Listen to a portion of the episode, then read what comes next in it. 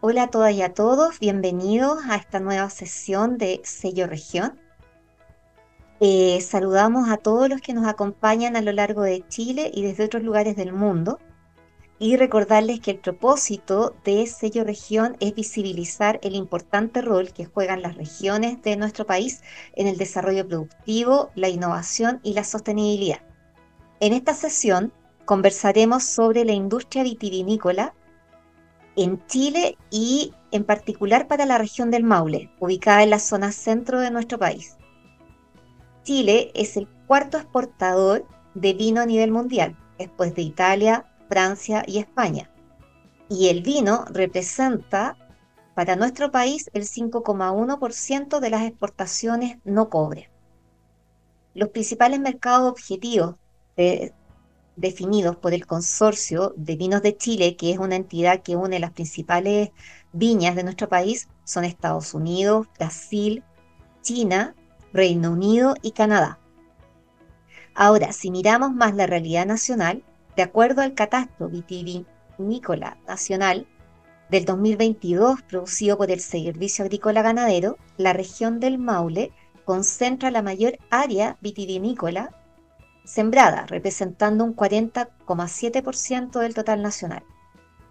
Esta región presenta una variedad amplia en el tipo de productores, que están desde pequeños productores que forman parte de la agricultura familiar campesina, sin posibilidad de incorporar tecnología, a grandes y tecnologizadas viñas con alta capacidad de producción y exportación. La industria enfrenta desafíos importantes, desde el aumento de costos y pérdida de competitividad hasta los desafíos de la variabilidad climática, lo que se vio muy patente con eh, las lluvias extremas que nos afectaron este año y en particular a la región del Maule. Hoy día, para poder entender un poco más, vamos a conocer respecto al Centro de Investigación e Innovación de la Viña Concha y Toro, está ubicado en el Valle del Maule. Este centro es referente a nivel nacional respecto a la investigación e investigación aplicada con foco en los desafíos de la industria. Tiene además un nutrido portafolio de proyectos colaborativos con distintas entidades del ecosistema local y nacional. Para saber un poco más sobre este centro, conversaremos hoy con el director del centro, que es Álvaro González, que está en él desde el 2014 y que posee un doble grado de doctorado de la Universidad de Burdeos de Francia y de la Pontificia Universidad Católica de Chile. Álvaro, bienvenido al programa Sello Región. Muchas gracias, Pamela. Gracias por, la invitación, el interés en conocer lo que hacemos en el Centro de Investigación e Innovación. Eh, un gusto estar en Sello Región eh, desde Talca, la capital de Maule. Dime Álvaro, ¿cuáles son las principales características de la región del Maule que favorecen el desarrollo de la vitivinicultura? Mira, Maule tiene como, principal característica la diversidad de, ecosistemas, de, suelos, de condiciones de suelo y condiciones climáticas, que hacen que siendo un clima en general eh, es favorable para el cultivo de la vid, eh, tú puedas encontrar regiones que son más favorables para ciertos cultivares, eh, por ejemplo en las zonas cordilleranas donde tenemos mucho más merlot o algunos cultivares blancos como Sauvignon Blanc de muy alta calidad o zonas muy cálidas donde está el Centro de Investigación e Innovación, que es la, comuna de Pencahue, donde se dan algunos cepajes tintos eh, que se adaptan a estas condiciones, como el Malbec, el Syrah, eh, y así te podría seguir nombrando distintos eh, localidades dentro de la región del Maule, donde los objetivos productivos son, son distintos, donde tú puedes focalizar en la calidad de distintas variedades, o también conviven en el Maule distintos sistemas productivos. Tú ya lo adelantabas en la introducción. Tenemos eh, agricultura de secano, digamos, donde se cultivan justamente vides que son más eh, tolerantes al estrés hídrico y que son capaces de resistir la temporada completa sin, sin riego. Con otros sistemas productivos eh, quizás más tradicionales en, en Chile, como por ejemplo el cultivo en cabeza, y también convive con la vitivinicultura más industrial, donde tenemos sistemas de producción que son los más ampliamente distribuidos hoy día, en espalderas, por ejemplo. Ya, ¿podrías explicarnos qué es lo del cultivo en cabezas y en espalderas para quienes no somos especialistas en la industria? Básicamente son sistemas, eh, es la formación que, que tú le das a la planta Tú pones una planta en el suelo y luego tiene que, tú tienes que formar esa, esa planta. La gracia de la vida es que eh, naturalmente tiene una plasticidad increíble. Entonces, depende de cómo tú la hagas crecer, esos brotes se van lignificando y van dando una estructura, una arquitectura de esa canopia, de ese follaje. Eh, lo más tradicional es una espaldera, que es eh, un follaje vertical, donde tú tienes, digamos, como estos setos grandes eh, que tú puedes ver en, las viñas más, más comúnmente encontradas a lo largo del país. Eso es una espaldera. ¿ya? En el caso de la cabeza, es un sistema donde uno tiene una planta muy baja, muy cercana al suelo, y simplemente deja que los brotes eh, emerjan libremente desde, desde esa cabeza. De esa manera tú no tienes alambres, no tienes empalizados, no tienes sistemas de riego, es un sistema eh, de una inversión muy, muy, muy baja. Entiendo.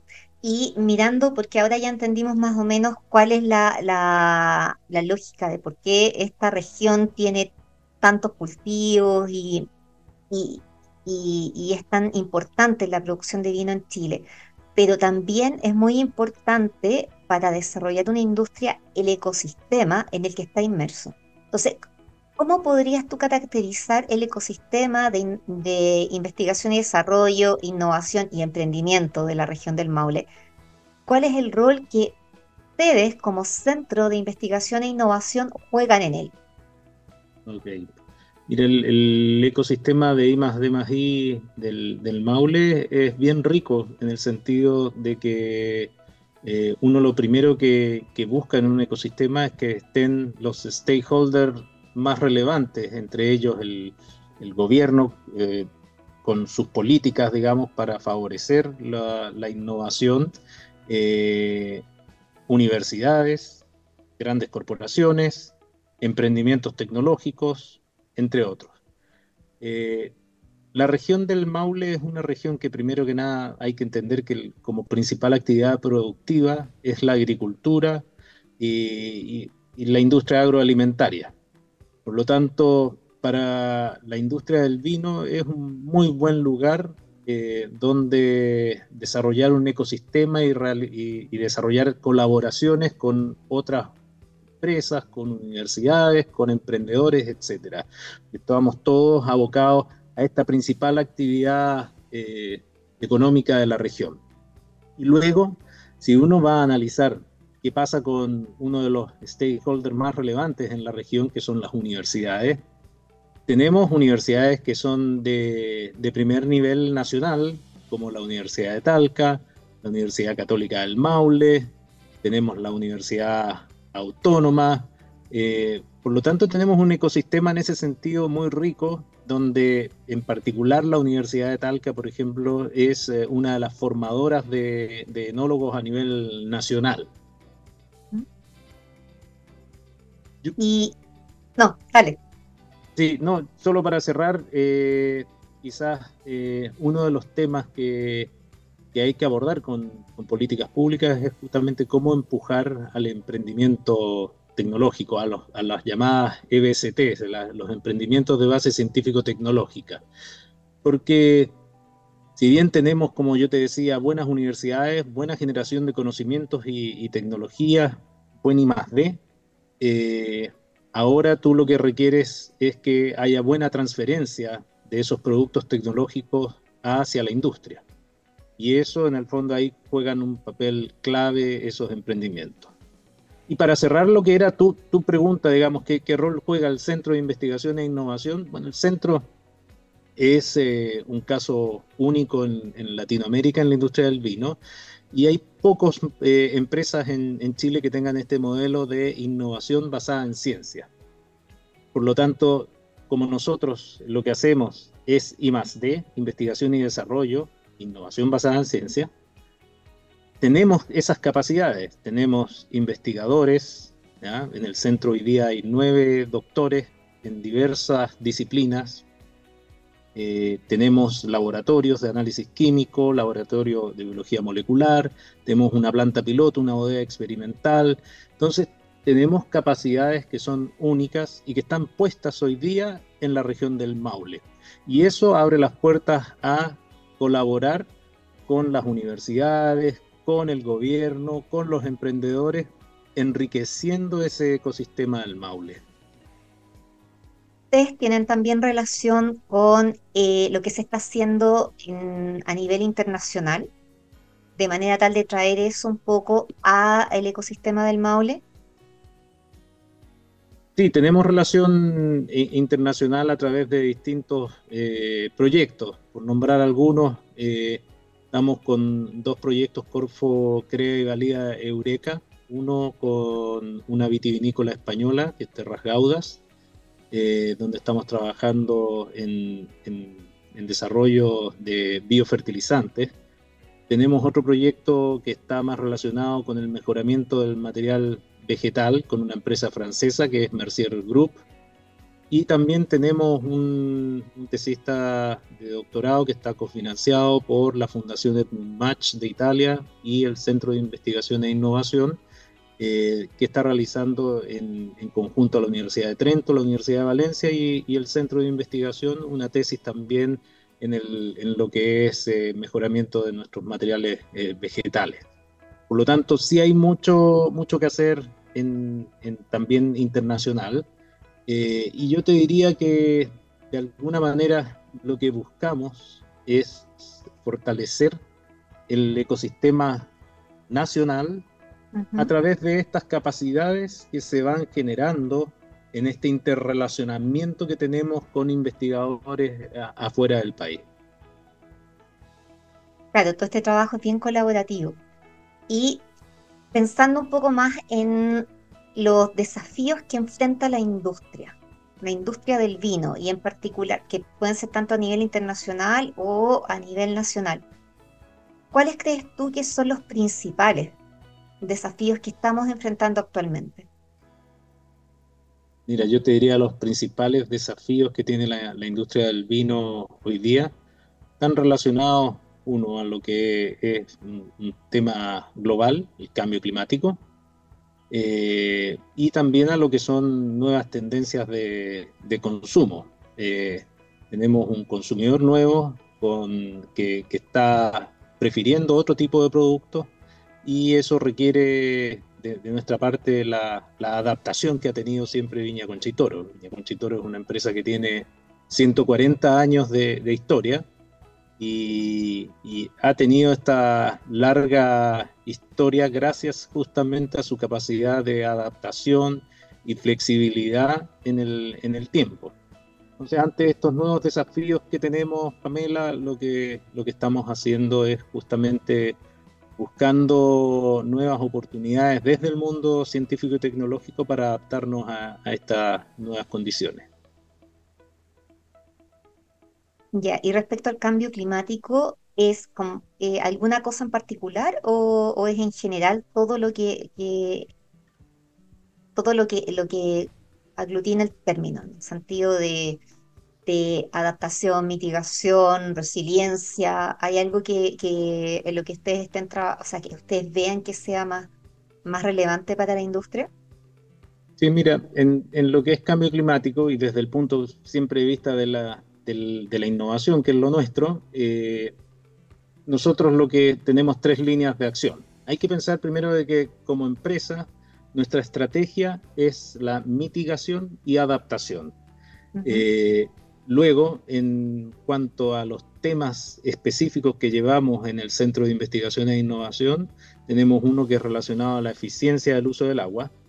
Por lo tanto, estamos trabajando con algunas tecnologías desarrolladas en California, tecnología que se llama Surface Renewal, que nos ha permitido calibrar nuestros coeficientes de cultivo, que son de alguna manera algún, alguna información eh, específica a nuestros sistemas de producción que nos permite afinar la cantidad de agua que tenemos que poner en cada uno de nuestros viñedos.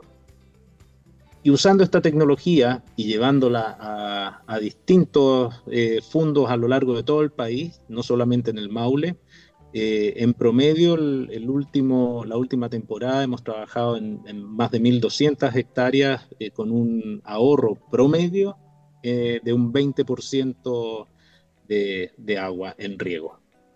Entonces son tecnologías que realmente están generando un impacto. Eso por un lado en lo que es riego. Después hay otro eje que tiene que ver con material vegetal, donde a través de las capacidades que tiene el Laboratorio de Biología Molecular, hoy día contamos con plantas que son libres de una cantidad de virus y hongos de la madera. ¿Y cuál es nuestra filosofía? Eh, hay un consenso en la comunidad científica de que si tú tienes una planta que va a estar expuesta a estrés biótico y abiótico, fruto del cambio climático, a tener olas de calor, vas a tener más estrés hídrico, eh, las enfermedades se comportan de manera distinta y algunas de ellas que tienen una presión mucho más alta, como el oídio, por ejemplo. Bueno, si tú tienes esa cantidad de estrés en la planta, partamos con un material vegetal limpio, sin virus, sin hongos de la madera. ¿ya?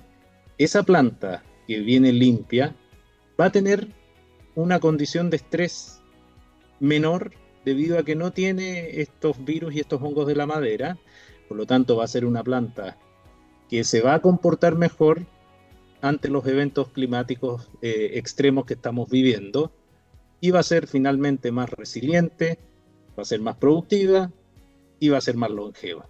Y eso es lo que buscamos con, con la estrategia de material vegetal. Y por último, la tercera estrategia ante cambio climático tiene que ver con el suelo. También sabemos que una planta que está en una condición de suelo de mayor salud. Estamos hablando de un suelo con más materia orgánica. Aquí empezamos a hablar de temas relacionados a la, agricultura regenerativa. Suelos que tienen más materia orgánica, más biodiversidad y que tienen una mejor estructura física son suelos que, donde las raíces se desarrollan de mejor manera, son capaces de explorar mejor, son suelos más esponjosos que son capaces de retener también más agua. Todo eso hace que esas plantas eh, se comporten mejor ante eventos climáticos adversos, ante el estrés hídrico, ante olas de calor y otros eventos. Por lo tanto, también ahí estamos trabajando con líneas que tienen que ver con aprovechar nuestros residuos, los orujos, compostarlos, eh, ver las mejores formas de compostar, de agregar ese, ese compost a los suelos eh, estamos trabajando con líneas de acumulación de, carbono en nuestros suelos, midiendo primero cuáles son los niveles de base que tenemos y construyendo modelos de inteligencia artificial que nos permiten predecir eh, si mis prácticas son estas y estas otras. Bueno, yo voy a quizás aumentar la cantidad de carbono que estoy almacenando en ese suelo o la voy a reducir. Y ese tipo de cosas estamos eh, también construyendo con, eh, los investigadores del centro. Viendo todo esto, se ve que, o sea, se puede apreciar y en, general a, nivel mundial, cada vez los desafíos eh, son más complejos, las situaciones son mucho más complejas que, hace unos años. ¿Cuál es el rol que tiene, desde tu perspectiva, la, lo que es la, investigación y desarrollo y la colaboración, el trabajo colaborativo, haciendo ciencia para enfrentar estos desafíos complejos. Es, es clave porque, claro, uno dice, tenemos capacidades que son únicas en Latinoamérica, tenemos investigadores en áreas de biología molecular, ciencias de la ingeniería, ciencias agronómicas, y últimamente hemos eh, incluido también eh, investigadores en ciencias sociales que trabajan mucho más en el ámbito del consumidor. Sin embargo, estamos hablando de, algunas áreas específicas de la ciencia eh, que tienen mucho que ver con el quehacer vitivinícola, pero la ciencia es inmensa. Por lo tanto, hay un montón de áreas distintas que pueden generar nuevas oportunidades o nuevas soluciones a los desafíos que tenemos actualmente, en, las cuales no podemos cerrar los ojos y decir, eh, nosotros trabajamos solamente con nuestras capacidades, no. Todo lo contrario, somos un centro abierto y lo que buscamos es generar esa colaboración, esa interdisciplina eh, con los investigadores de las universidades eh, que veníamos comentando hace unos minutos atrás. Entonces, de esa manera se enriquece muchísimo más la interacción, la, la oportunidad de generar soluciones novedosas a los problemas que tenemos actualmente, que finalmente pueden llegar a innovaciones que son transformativas eh, en, nuestro quehacer. Eso es tremendamente relevante y ha sido algo que se ha ido instalando con el tiempo, el tema del trabajo, de la colaboración, trabajo interdisciplinario y trabajo transdisciplinario. Eh, pensando esa visión y pensando que, tal como tú lo señalabas, ustedes son un centro de innovación basado en ciencia, en, una empresa que tiene muchos años de historia. Eh, ¿Cómo crees tú que eh, o cuáles crees tú que son los aportes que sean eh, concretos que ha hecho esta visión de un centro de, innovación basado en ciencia a una organización que eh, es mucho más grande, que tiene tremendos procesos, que tiene como una, una mm, inercia organizacional mucho menor que otros, por lo que tú decías que es una, una empresa bastante dinámica y ágil, pero de todas maneras es algo distinto, no es el modelo tradicional que vemos de innovación en las empresas, donde partes a través de la cultura y después, por lo general, se, se terceriza o se toman eh, lo que es innovación y ciencia por contrato. ¿Cuál es la diferencia y cuál crees tú que es el aporte que le ha dado el hecho de partir siendo ciencia al interior de la empresa? Lo primero es una mayor cercanía del equipo de investigadores a, a los problemas reales que tiene la industria. Eh, nuestros investigadores es, gente que va mucho a terreno, está en nuestras bodegas, en nuestros fondos, eh, por lo tanto es gente que conoce muy bien la, problemática y teniendo por otro lado el, conocimiento en el estado del arte, en sus especialidades, son capaces de proponer, eh, de hacer una propuesta de valor desde el mundo de la ciencia que eh, maximice la oportunidad de tener resultados eh, que sean eh, innovaciones exitosas, yo te diría. Y creo que eso es, muy, muy relevante, el tener un investigador de la empresa que es capaz también de construir relaciones win-win con el investigador académico y que pueda hablar un, mismo lenguaje para poder transmitir cuál es ese desafío que él conoce eh, en primera persona de la industria del vino. Y de esa manera construir proyectos de colaboración que van hacia los desafíos que tiene el investigador académico y la industria. Por otro lado, como segundo punto, yo creo que el, centro ha contribuido también a, a temas que son culturales, dentro de una empresa tan grande como Viña Conchitoro, ya que cada uno de los colaboradores eh, sean más innovadores, tengan esta raíz innovadora dentro de cada uno de, de nuestros colaboradores y de esa manera eh, involucrarlos en los proyectos de investigación.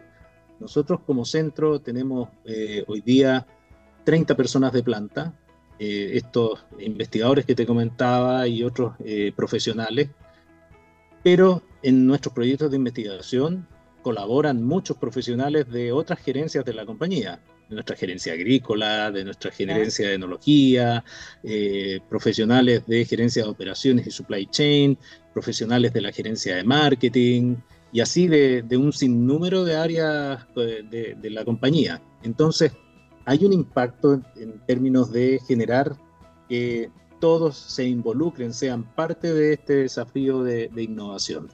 Y por último, eh, yo te diría que el, mayor impacto son nuestros casos de innovación.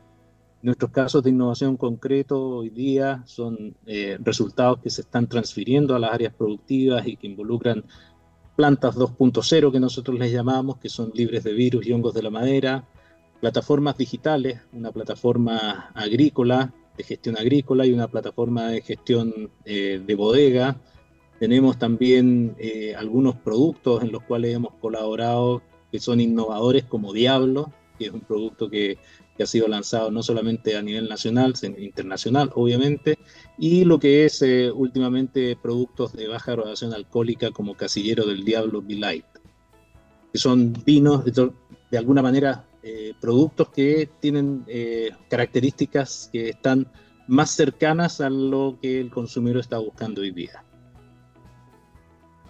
Bueno, ese Diablo lo conozco y el Light ya lo, ya lo miré, que es de 8,5 grados y que está enfocado muy a, los consumidores jóvenes. E, es, otra lógica, es una lógica completamente distinta y supongo que será de con menos con menos reverencia y con menos como con, con menos el tema de la tradición del vino.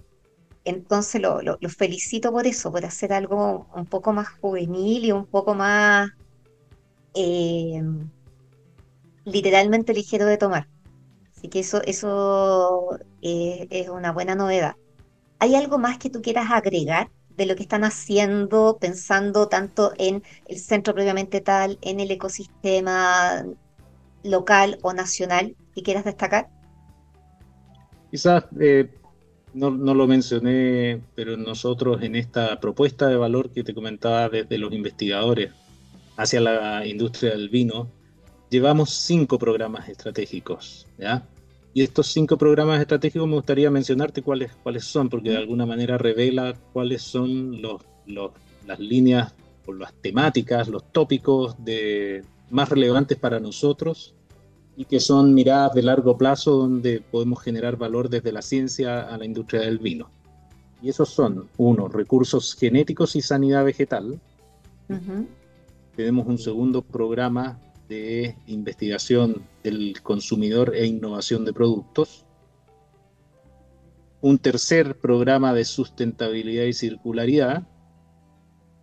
Cuarto programa de cambio climático y calidad del vino y un último programa de industria vitivinícola inteligente, que en este último es donde estamos trabajando en todo lo que son temas de desarrollo de inteligencia artificial, eh, sistemas IoT, eh, transformación digital en general.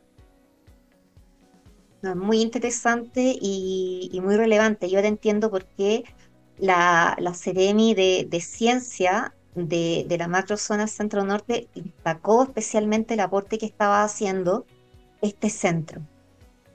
Álvaro, muchas gracias por compartirnos este conocimiento, compartirnos lo que están haciendo ustedes. Y nada, espero que más adelante quizás podamos repetir alguna entrevista como para ver cómo han avanzado en todas estas iniciativas. Con mucho gusto, Pamela, ha sido una conversación muy grata. Ya, pues muchas gracias a todas y a todos los que nos acompañaron y nos vemos en una nueva sesión.